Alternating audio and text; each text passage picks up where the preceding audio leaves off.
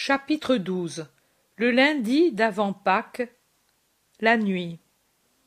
Jésus est encore, le soir, dans l'oliveraie, et il y est avec ses apôtres. Et de nouveau il parle.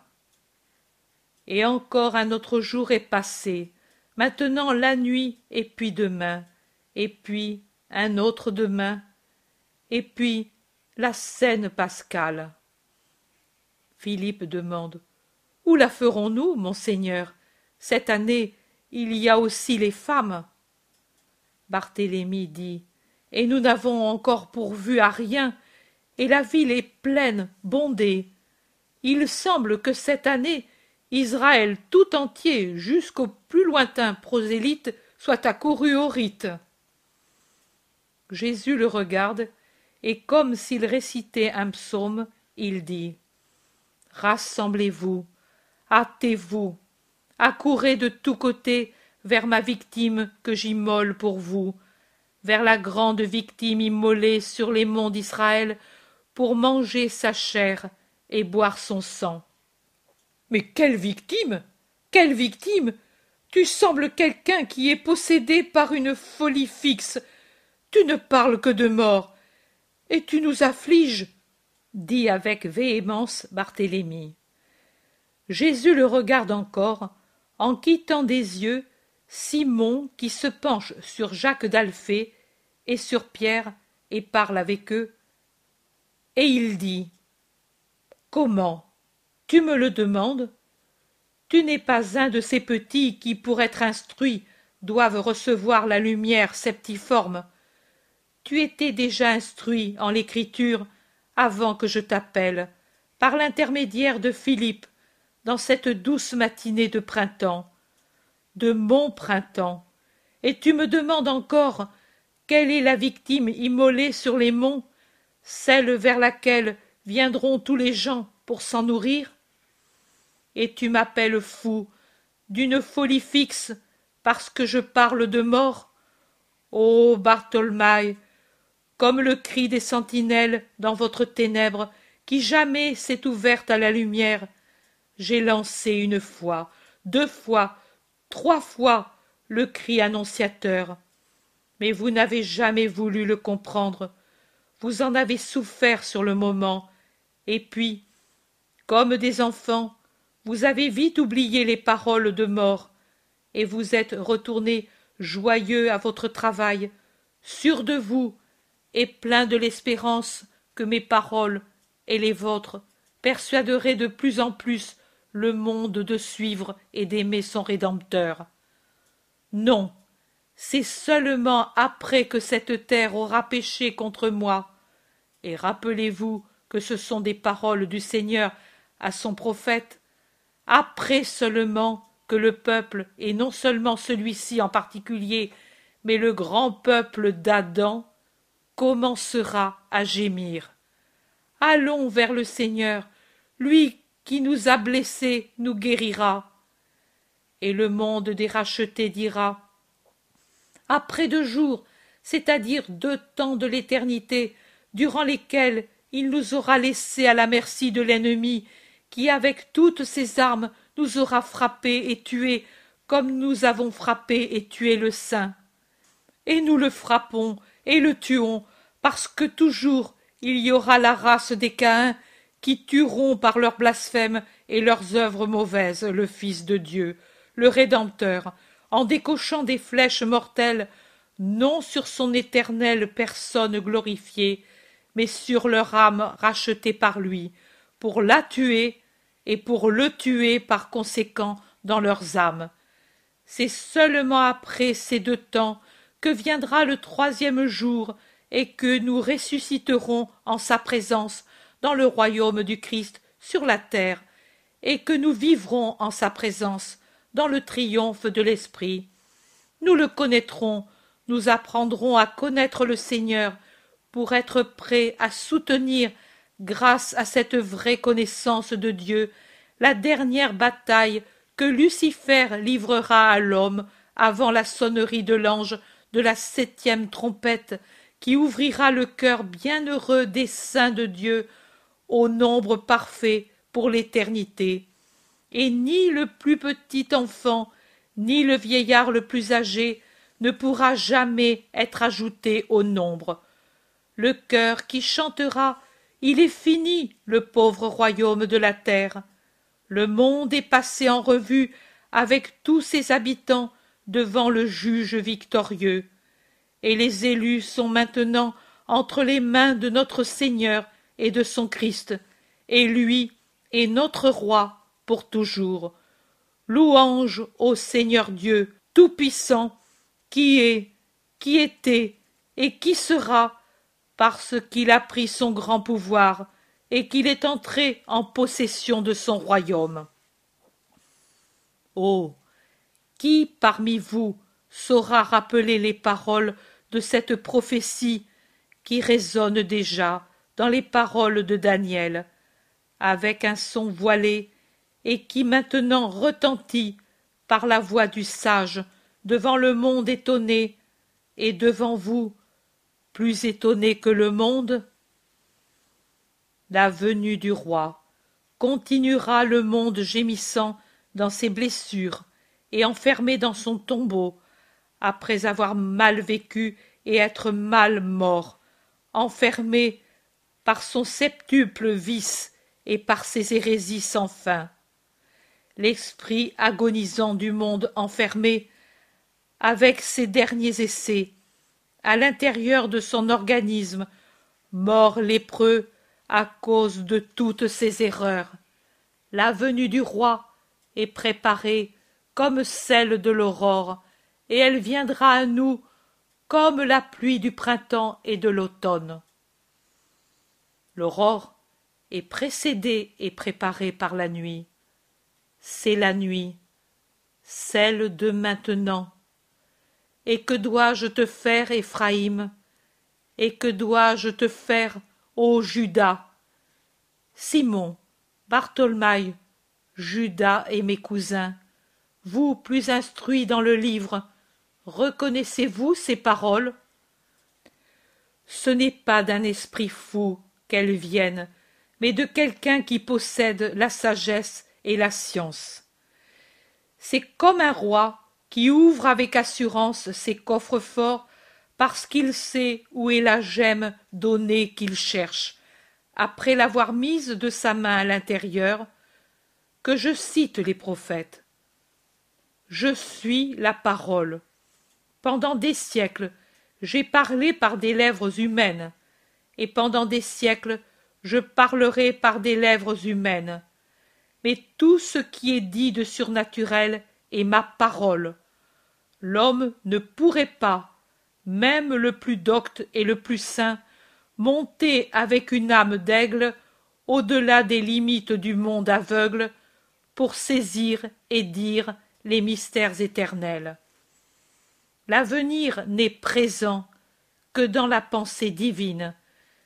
C'est une sottise chez ceux qui ne sont pas élevés par notre volonté de prétendre faire des prophéties et des révélations.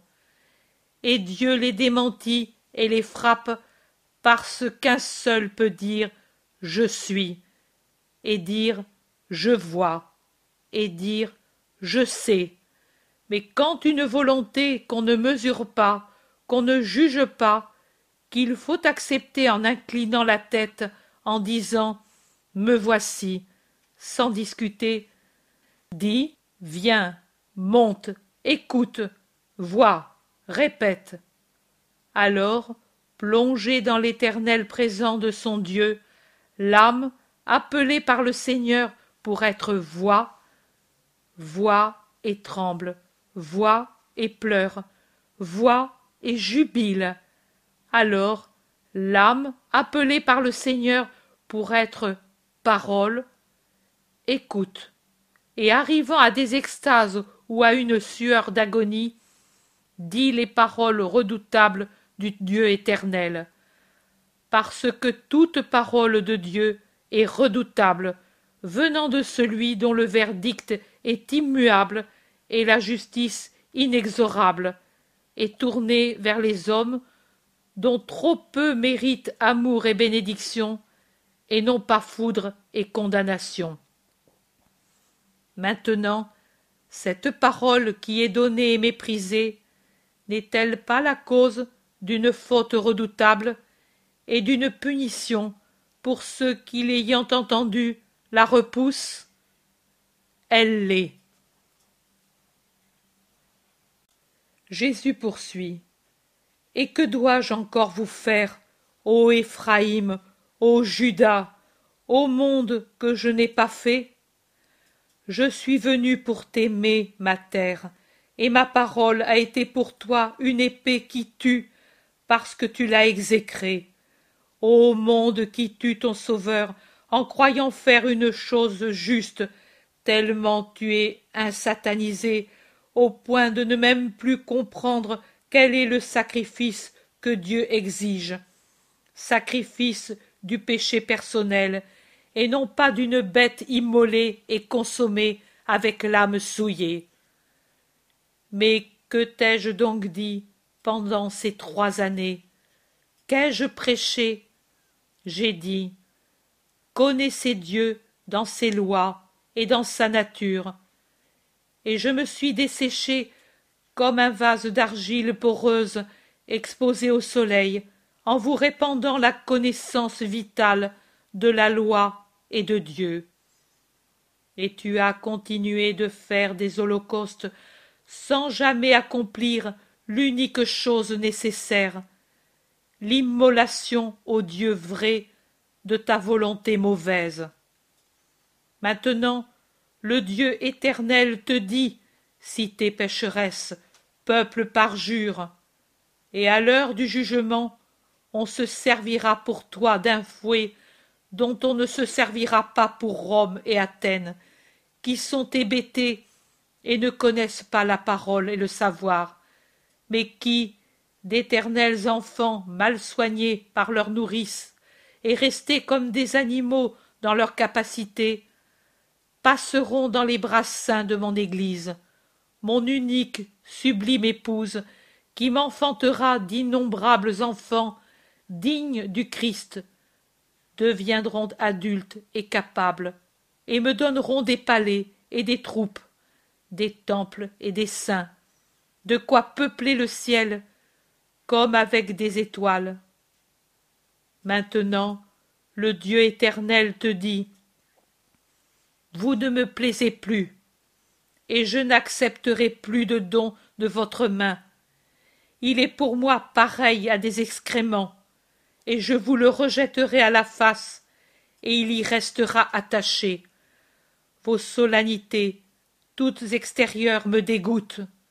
Je supprime le pacte avec la race d'Aaron, et je le passe au fils de Lévi, parce que, voilà, celui-ci est mon Lévi, et avec lui pour toujours j'ai fait un pacte de vie et de paix, et lui m'a été fidèle dans les siècles des siècles, jusqu'au sacrifice. Il a eu la sainte crainte du Père, et il a tremblé à cause de son courroux d'offensé, au seul son de mon nom offensé. La loi de la vérité a été sur sa bouche et sur ses lèvres, et il n'y a pas eu d'iniquité. Il a marché avec moi dans la paix et l'équité, et il en a retiré beaucoup du péché. Le temps est venu où en tout lieu, et non plus sur l'unique autel de Sion, car vous ne méritez pas de l'y offrir, sera sacrifiée et offerte à mon nom l'hostie pure, immaculée, agréable au Seigneur. Les reconnaissez-vous, les éternelles paroles? Nous les reconnaissons, notre Seigneur, et crois-le, nous sommes abattus, comme si on nous avait frappés. N'est-il pas possible de dévier le destin? Tu l'appelles destin, Bartholmaï Je ne saurais quel autre nom. Réparation. Voilà le nom. On n'offense pas le Seigneur sans que l'offense doive être réparée. Et Dieu créateur a été offensé par le premier qui a été créé. Depuis lors, l'offense n'a pas cessé de croître. Et elle n'a pas servi l'inondation du déluge, ni la pluie de feu sur Sodome et Gomorre à rendre l'homme saint.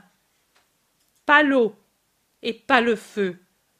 La terre est une Sodome sans limite où passe libre et roi Lucifer.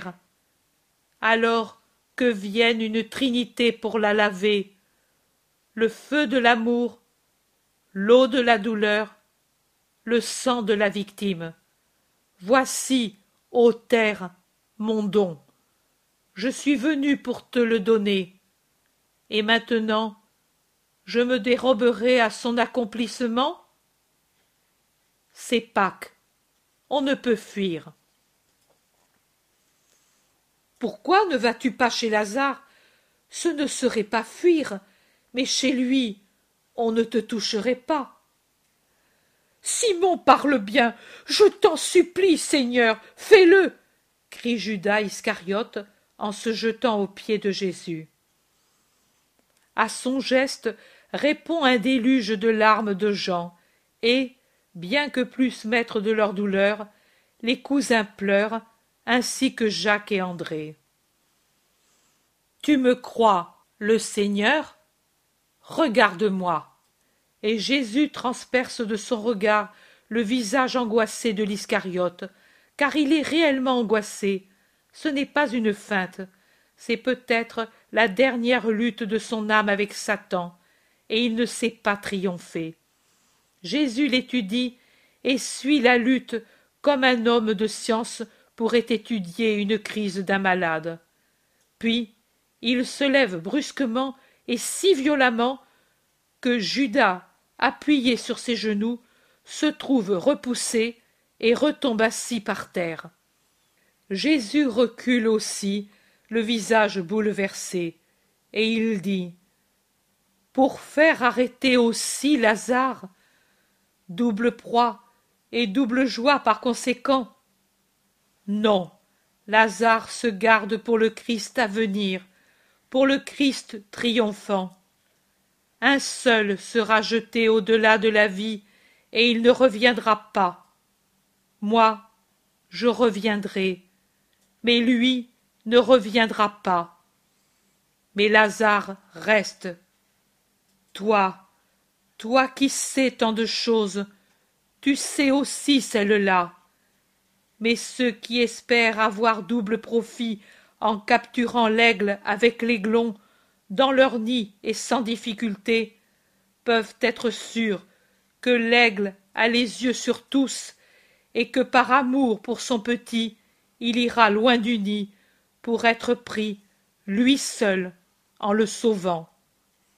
Je suis tué par la haine, et pourtant je continue à aimer. Allez, moi je reste à prier. Jamais, comme à l'heure où je vis, je n'ai eu besoin d'élever mon âme au ciel. J'en supplie, laisse-moi rester avec toi.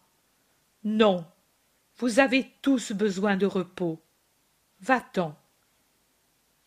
Pierre dit Tu restes seul, et s'ils te font du mal, tu sembles souffrant aussi. Moi je reste.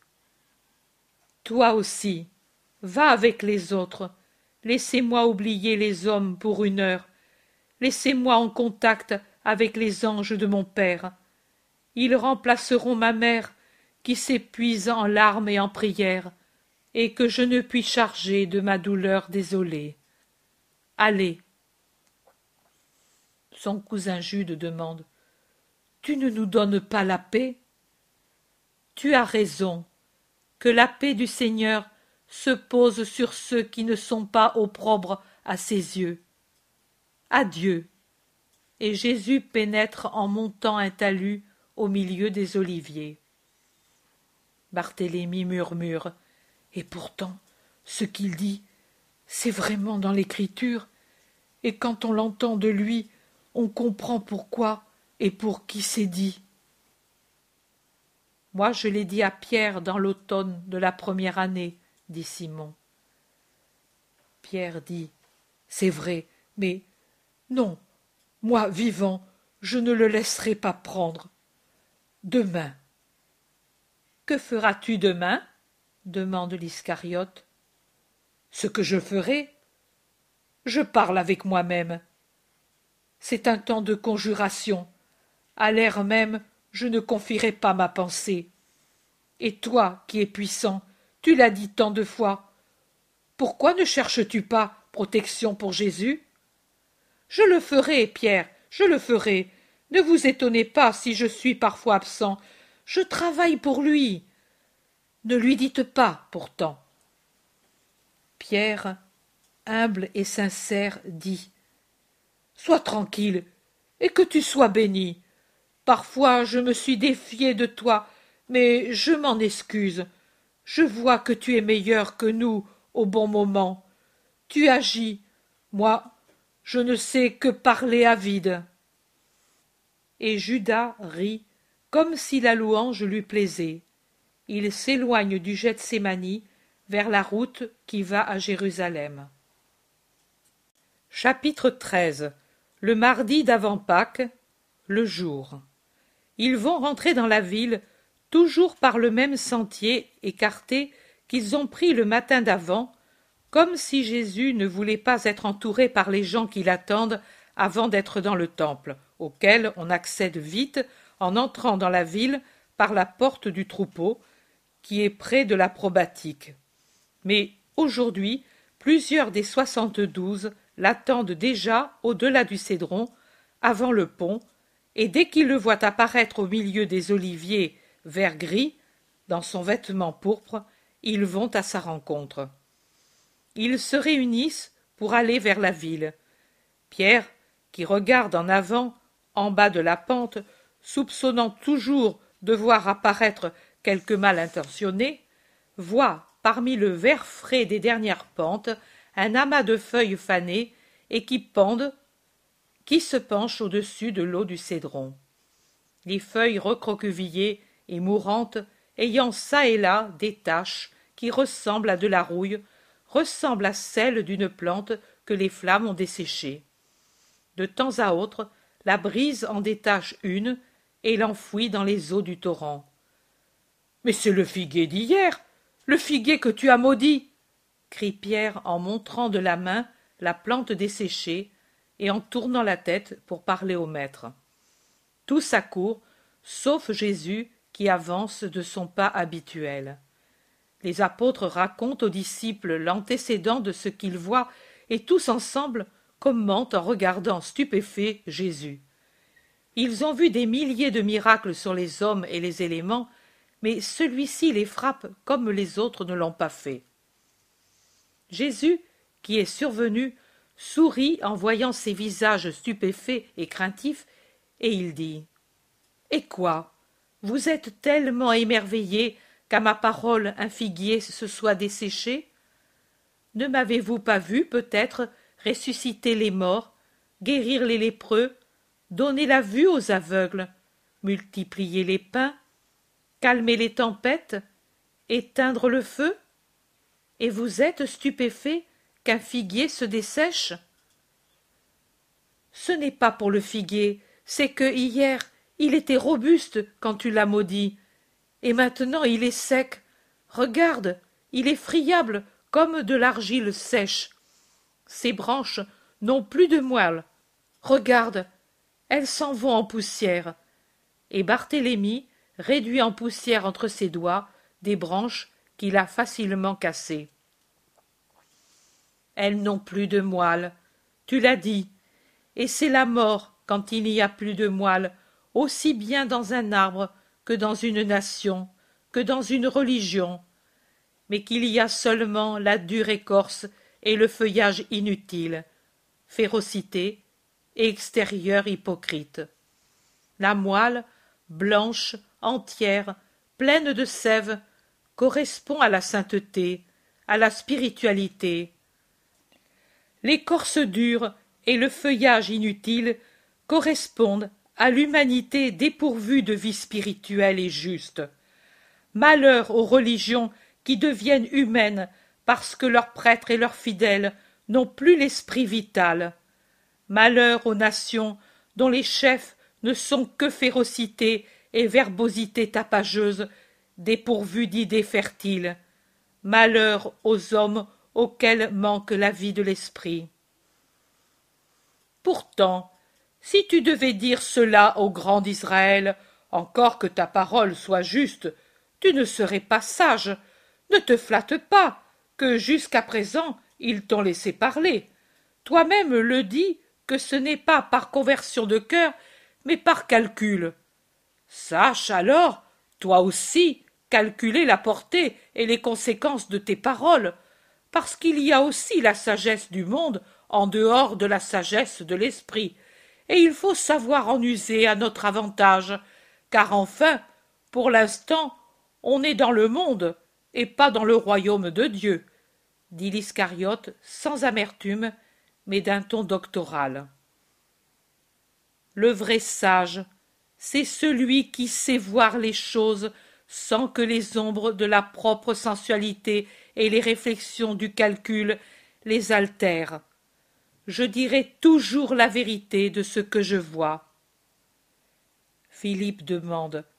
Mais en somme, ce figuier est mort parce que tu as été toi à le maudire, ou bien c'est un pur hasard, un signe, je ne sais pas. C'est tout ce que tu dis, mais ce que j'ai fait, vous aussi, vous pourrez le faire si vous arrivez à avoir la foi parfaite. Ayez-la dans le Seigneur très haut, et quand vous l'aurez, en vérité je vous dis que vous pourrez cela, et encore davantage. En vérité je vous dis que si quelqu'un arrive à avoir la confiance parfaite dans la force de la prière et dans la bonté du Seigneur, il pourra dire à cette montagne Déplace-toi de là et jette-toi dans la mer. Et si en le disant il n'hésite pas en son cœur, mais croit que ce qu'il ordonne peut se réaliser, ce qu'il a dit se réalisera. L'Iscariote dit en hochant la tête. Et nous semblerons des magiciens, et nous serons lapidés, comme il est dit, pour qui exerce la magie. Ce serait un miracle bien sot et à notre détriment. Jude lui réplique. Tu es sot, toi, qui ne comprends pas la parabole. Jésus ne parle pas à Judas, il parle à tous. Je vous dis, et c'est une ancienne leçon que je répète à cette heure, quelque chose que vous demandiez par la prière. Ayez la foi de l'obtenir, et vous l'aurez. Mais si avant de prier vous avez quelque chose contre quelqu'un, pardonnez d'abord, et faites la paix, afin d'avoir pour ami votre Père qui est dans les cieux, qui vous pardonne tant et vous comble tant, du matin au soir, et du couchant à l'aurore. Ils entrent au temple, les soldats de l'Antonia les regardent passer. Ils vont adorer le Seigneur, puis reviennent dans la cour où les rabbis enseignent. Tout de suite vers Jésus, avant encore que les gens n'arrivent et ne se groupent autour de lui, s'approchent des Saphorim, des docteurs d'Israël et des Hérodiens, et, avec un respect menteur, après l'avoir salué, ils lui disent Maître, nous savons que tu es sage et véridique, et que tu enseignes la voie de Dieu sans tenir compte de rien ni de personne, excepté de la vérité et de la justice, et que tu te soucies peu du jugement des autres sur toi, mais seulement de conduire les hommes au bien. Dis-nous alors, est-il permis de payer le tribut à César, ou bien n'est-il pas licite de le faire? Que t'en semble-t-il? Jésus les regarde de l'un de ses regards d'une pénétrante et solennelle perspicacité, et il répond Pourquoi me tentez-vous hypocritement? Et pourtant, quelqu'un de vous sait que l'on ne me trompe pas avec des honneurs hypocrites mais montrez-moi une pièce de monnaie de celles qui servent pour le tribut. Il lui présente une pièce de monnaie. il l'observe au recto et au verso, et, en la tenant appuyée sur la paume de sa main gauche, il la frappe de l'index de sa main droite en disant De qui est cette image et que dit cette inscription? C'est la figure de César, et l'inscription porte son nom, le nom de Caius Tibère César, qui est maintenant empereur de Rome. Et alors, rendez à César ce qui appartient à César, et donnez à Dieu ce qui est à Dieu. Et il leur tourne le dos après avoir rendu la pièce à celui qui la lui avait donnée. Il écoute tel ou tel des nombreux pèlerins qui l'interrogent, réconforte, absout, guérit. Les heures passent. Il sort du temple pour aller peut-être hors de la porte pour prendre la nourriture que lui apportent les serviteurs de Lazare qui en ont été chargés. Quand il rentre au temple, c'est l'après-midi. Il est inlassable. Grâce et sagesse coulent de ses mains posées sur les malades, de ses lèvres pour des conseils personnels donnés à ceux nombreux qui l'approchent. Il semble qu'il veuille tous les consoler, les guérir tous, avant de ne plus pouvoir le faire. C'est déjà le couchant, et les apôtres fatigués sont assis par terre sous le portique, abasourdis par ce mouvement continuel de la foule dans les cours du temple à l'approche de Pâques. À ce moment s'approchent de l'inlassable des riches, certainement des riches, à en juger par leurs vêtements somptueux. Matthieu, qui ne sommeille que d'un œil, se lève pour secouer les autres. Il dit Des Sadducéens vont trouver le maître. Ne le laissons pas seul pour qu'il ne l'offense pas ou ne cherche pas à lui faire tort et à le mépriser encore. Ils se lèvent tous pour rejoindre le maître qu'ils entourent immédiatement. Je crois deviner qu'il y a eu des représailles quand ils sont allés au temple ou qu'ils y sont revenus à Sexte. Les Sadducéens, qui rendent honneur à Jésus avec des courbettes exagérées, lui disent Maître, tu as répondu si sagement aux Hérodiens que nous est venu le désir d'avoir nous aussi un rayon de ta lumière. Écoute, Moïse a dit Si quelqu'un meurt sans enfant, que son frère épouse la veuve pour donner une descendance à son frère. Or il y avait parmi nous sept frères. Le premier, après avoir épousé une jeune fille, mourut sans laisser de descendance, et ainsi il laissa sa femme à son frère. Le second mourut aussi sans laisser de descendance, et de même le troisième qui épousa la veuve des deux qui l'avaient précédé. Et il en fut de même jusqu'au septième. Finalement, après avoir épousé les sept frères, la femme mourut.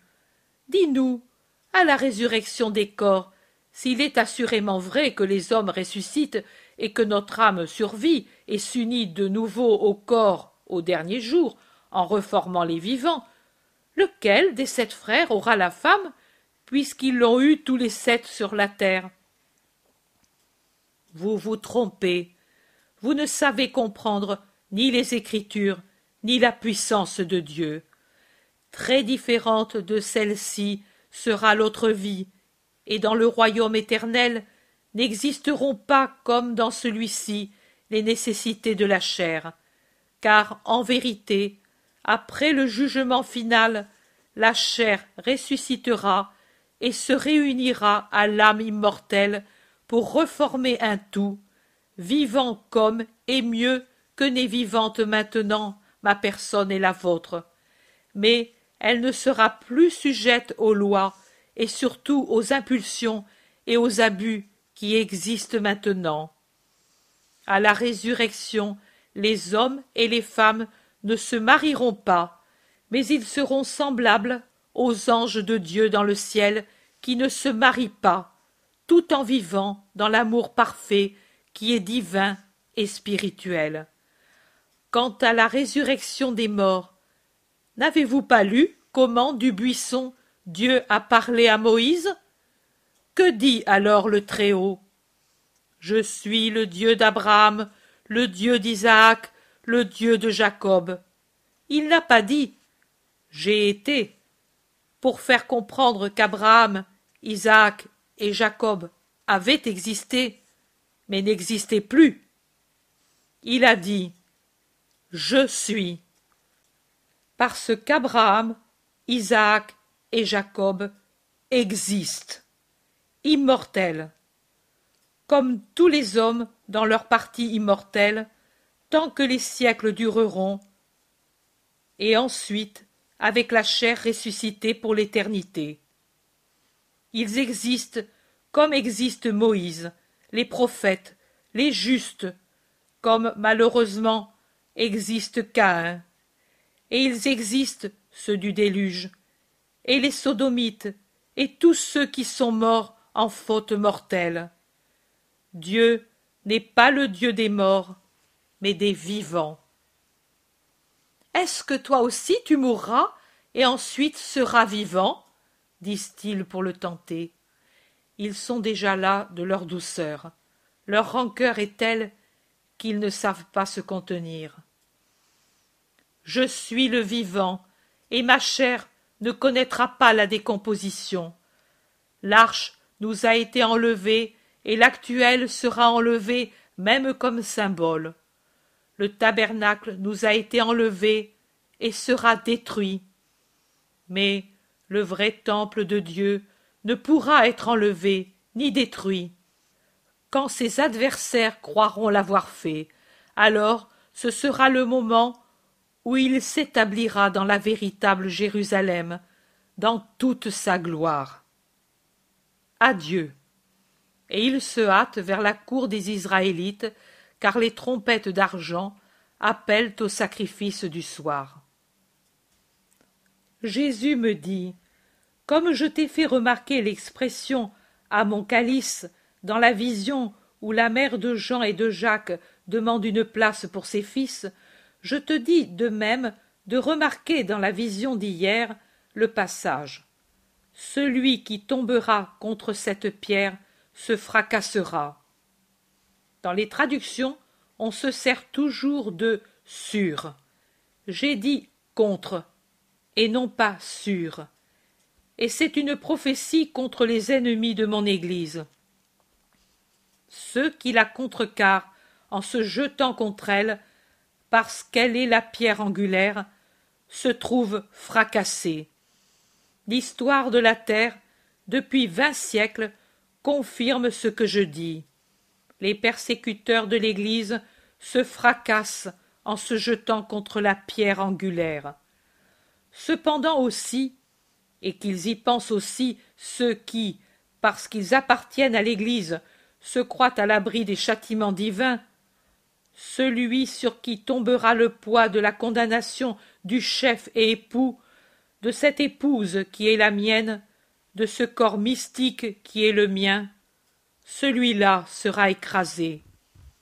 Et pour prévenir une objection des scribes et des sadducéens toujours vivants et malveillants pour mes serviteurs, je dis Si dans ces dernières visions se trouvent des phrases qui ne sont pas dans les évangiles, telles que celles de la fin de la vision d'aujourd'hui, et des passages où je parle du figuier desséché, et d'autres encore, que se rappellent que les évangélistes étaient toujours de ce peuple, et qu'ils vivaient dans les temps où tout heurt, un peu trop vif, pouvait avoir des répercussions violentes et nuisibles aux néophytes. Qu'ils relisent les actes des apôtres, et ils verront qu'elle n'était pas paisible la fusion de tant de pensées différentes, et que, s'ils s'admiraient mutuellement, en reconnaissant leurs mérites réciproques, il ne manqua pas parmi eux des dissentiments parce que les pensées des hommes sont variées et toujours imparfaites. Et pour éviter des ruptures plus profondes entre une pensée et une autre, éclairées par l'Esprit Saint, les évangélistes omirent volontairement dans leurs écrits des phrases qui auraient choqué l'excessive susceptibilité des Hébreux et scandalisé les gentils qui avaient besoin de croire parfaits les Hébreux qui formaient le noyau d'où venait l'Église, pour ne pas s'éloigner en disant Ils sont comme nous. Connaître les persécutions du Christ, oui, mais les maladies spirituelles du peuple d'Israël désormais corrompu, surtout dans les classes les plus élevées, non, ce n'était pas bien, et ils les voilèrent le plus qu'ils purent. Qu'ils observent comment les évangiles deviennent de plus en plus explicites, jusqu'au limpide évangile de mon Jean, à mesure qu'ils étaient écrits à une époque plus éloignée de mon ascension vers mon Père. Jean est le seul à rapporter entièrement même les tâches les plus douloureuses du noyau apostolique en nommant ouvertement Judas voleur, et il rappelle intégralement les bassesses des Juifs. Chapitre 6 La volonté feinte de me faire roi, les disputes au temple, l'abandon d'un grand nombre après le discours sur le pain du ciel, l'incrédulité de Thomas. Dernier survivant, ayant vécu assez pour voir l'Église déjà forte, il lève les voiles que les autres n'avaient pas osé lever. Mais maintenant, l'Esprit de Dieu veut que l'on connaisse même ces paroles et qu'ils en bénissent le Seigneur, car ce sont autant de lumière et autant d'indications pour les justes de cœur. Chapitre 14 Le mardi d'avant Pâques, la nuit. Jésus dit Aujourd'hui, vous avez entendu parler des gentils et des juifs, et vous avez vu comment les premiers se sont inclinés devant moi, et comment les seconds, pour un peu, m'auraient frappé.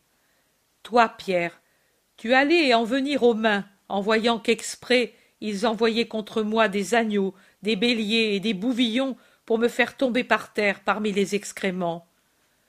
Toi, Simon, prudent pourtant comme tu l'es, tu as ouvert la bouche pour insulter les membres les plus haineux du Sanhédrin qui grossièrement me poussaient en me disant Écarte-toi, démon, pour que passent les envoyés de Dieu.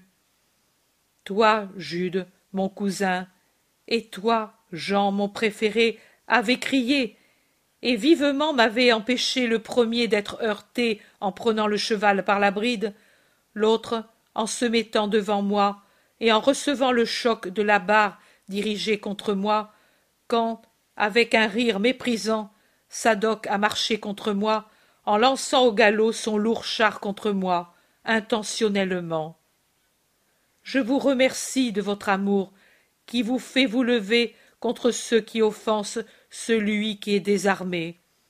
Mais vous verrez bien d'autres offenses et d'autres actes de cruauté quand cette lune reviendra dans le ciel pour la seconde fois après ce soir, les offenses qui pour le moment sont verbales ou à peine ébauchées quand elles sont matérielles, deviendront concrètes et plus nombreuses que les fleurs qui sont maintenant sur les arbres fruitiers et qui ne cessent de se multiplier dans leur hâte de fleurir. Vous avez vu, et vous avez été stupéfait, un figuier desséché et toute une pommeraie sans fleurs. Le figuier, comme Israël, a refusé de restaurer le Fils de l'homme, et il est mort dans son péché. La pommeraie, comme les gentils, attend l'heure que j'ai dite aujourd'hui pour fleurir et faire disparaître le dernier souvenir de la férocité des hommes par la douceur des fleurs qu'ils répandront sur la tête et sous les pieds du vainqueur. Quelle heure, maître? demande Mathieu. Tu as tant parlé, et de tant de choses aujourd'hui. Je ne me rappelle pas bien, et je voudrais me rappeler tout. Peut-être l'heure du retour du Christ. Ici aussi tu as parlé de branches qui deviennent tendres et mettent des feuilles. Thomas s'écrie. Mais non. Le maître parle comme si cette conjuration qui l'attend était imminente. Comment alors, en si peu de temps, peut arriver tout ce que lui dit précéder son retour? Guerre, destruction, esclavage, persécution, l'évangile prêché dans le monde entier, désolation et abomination dans la maison de Dieu, et puis des tremblements de terre, des pestes, de faux prophètes, des signes dans le soleil et dans les étoiles. Et il faut des siècles pour faire tout cela. Il serait frais, le maître de la pommeraie, si son jardin devait attendre cette heure pour fleurir. Barthélemy commente. Il ne mangerait plus de ses pommes parce que je dis qu'alors ce sera la fin du monde. Pour accomplir la fin du monde, il ne faudrait qu'une pensée de Dieu, et tout retournerait au néant. Par conséquent, cette pommeraie pourrait avoir peu de temps à attendre. Mais, comme je l'ai dit, cela arrivera, et de l'un à l'autre il se passera donc des siècles. Je veux dire jusqu'au triomphe et au retour du Christ, explique Jésus. Et alors, quelle heure? Jean, en pleurant, dit Oh, moi, je la connais, l'heure. Je la connais. Et ce sera après ta mort et ta résurrection.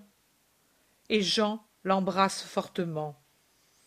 Et tu pleures s'il ressuscite? plaisante Judas l'Iscariote. Je pleure parce qu'auparavant il doit mourir. Ne te moque pas de moi, démon. Je comprends, et je ne puis penser à cette heure. Maître, il m'a appelé démon. Il a péché contre son compagnon. Judas, as-tu conscience de ne pas le mériter? Et alors, ne te fâche pas pour sa faute. Moi aussi, on m'a appelé démon, et on m'appellera encore ainsi. Mais tu as dit que celui qui insulte son frère et coupe silence, que devant la mort finissent enfin ces accusations odieuses, ces disputes et ces mensonges. Ne troublez pas celui qui meurt. Pardonne-moi, Jésus, murmure Jean. J'ai senti quelque chose qui se révoltait en moi en entendant son rire, et je n'ai pu me retenir. Jean est tout embrassé, poitrine contre poitrine, et pleure sur son cœur. Ne pleure pas, je te comprends. Laisse-moi parler. Mais Jean ne se détache pas de Jésus, même pas quand il s'assoit sur une grosse racine qui dépasse. Il reste un bras derrière son dos et l'autre autour de sa poitrine, la tête appuyée sur son épaule, et il pleure sans bruit. Seules brillent au clair de lune ces larmes qui tombent sur l'habit pourpre de Jésus, et elles semblent des rubis, gouttes de sang pâle frappées par la lumière. Jésus dit Vous avez entendu parler les Juifs et les gentils aujourd'hui. Vous ne devez donc pas vous étonner si je vous dis De ma bouche est sortie une parole de justice, toujours, et elle ne sera pas révoquée. Si je dis toujours avec Isaïe en parlant des gentils qui viendront à moi après que j'aurai été levé de terre. En ma présence, tout genou pliera à cause de moi, et sur moi jurera toute langue. Et encore, vous ne douterez pas, lorsque vous aurez remarqué les manières des Juifs, qu'il est facile de dire sans crainte d'erreur que me seront amenés tous ceux qui, sans honte, s'opposent à moi. Mon père n'a pas fait de moi son serviteur seulement pour faire revivre les tribus de Jacob, pour convertir ce qui reste d'Israël, les restes. Mais il m'a donné comme lumière des nations, afin que je sois le sauveur pour toute la terre. C'est pour cela qu'en ces trente-trois années d'exil du ciel et du sein du Père, j'ai continué à croître en grâce et en sagesse près de Dieu et près des hommes, pour atteindre l'âge parfait. Et en ces trois dernières années, après avoir brûlé mon âme et mon esprit au feu de l'amour et l'avoir trempé au froid de la pénitence, j'ai fait de ma bouche une sorte d'épée tranchante le Père saint, qui est mon Père et le vôtre, m'a jusqu'ici gardé sous l'ombre de sa main, car ce n'était pas encore l'heure de l'expiation. Maintenant, il me laisse aller. La flèche choisie, la flèche de son divin carquois, après avoir blessé pour guérir, blessé les hommes pour faire dans leur cœur une brèche pour la parole et la lumière de Dieu, s'en va, rapide et sûr d'elle, blesser la seconde personne, l'expiateur, l'obéissant pour tout Adam désobéissant, et comme un guerrier qui est frappé, je tombe, en disant pour trop d'hommes, c'est en vain que je me suis fatigué sans raison, sans rien obtenir. J'ai consumé mes forces pour rien. Mais non, non pour le Seigneur éternel qui ne fait jamais rien sans but. Arrière Satan, qui veut me porter au découragement et essayer de me faire désobéir. À l'alpha et à l'oméga de mon ministère, tu es venu et tu viens. Eh bien voici, je me lève pour la bataille. Et réellement, il se dresse debout.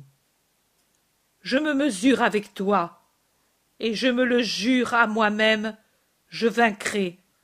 Ce n'est pas de l'orgueil de le dire, c'est la vérité. Le Fils de l'homme sera dans sa chair vaincu par l'homme, le misérable ver qui mord et empoisonne avec sa fange putride.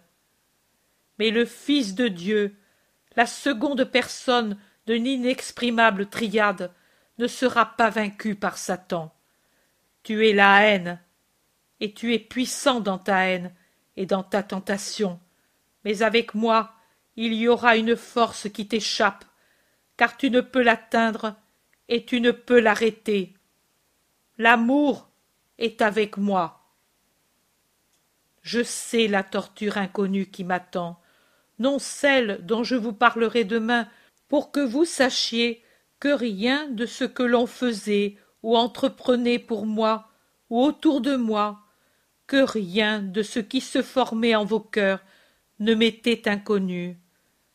Mais l'autre torture, celle qui n'est pas donnée au Fils de l'homme avec des lances ou des bâtons, par des railleries et des coups, mais par Dieu même, et qui ne sera connue que par peu de personnes pour ce que réellement elle aura d'atroce, et admise comme possible par encore moins. Mais dans cette torture, où il y aura deux principaux tortionnaires, Dieu par son absence, et toi, démon, par ta présence, la victime aura avec elle l'amour l'amour vivant dans la victime, force première de sa résistance à l'épreuve, et l'amour dans le consolateur spirituel qui déjà agite ses ailes d'or dans son anxiété de descendre pour essuyer mes sueurs et recueillir toutes les larmes des anges dans le céleste calice et y déler le miel des noms de mes rachetés et de ceux qui m'aiment pour adoucir par cette boisson la grande soif du torturé et son amertume sans mesure. Et tu seras vaincu, démon. Un jour, en sortant d'un obsédé, tu m'as dit J'attends pour te vaincre que tu sois une loque de chair sanglante. Mais moi, je te réponds Tu ne m'auras pas. Je vins. Ma fatigue était sainte, ma cause est auprès de mon Père. Lui défend l'œuvre de son Fils, et il ne permettra pas que mon esprit fléchisse. Père, je te dis dès maintenant, je te dis pour cette heure atroce, entre tes mains, j'abandonne mon esprit. Jean, ne me quitte pas. Vous, allez. Que la paix du Seigneur soit là où Satan n'est pas l'hôte. Adieu. Tout prend fin.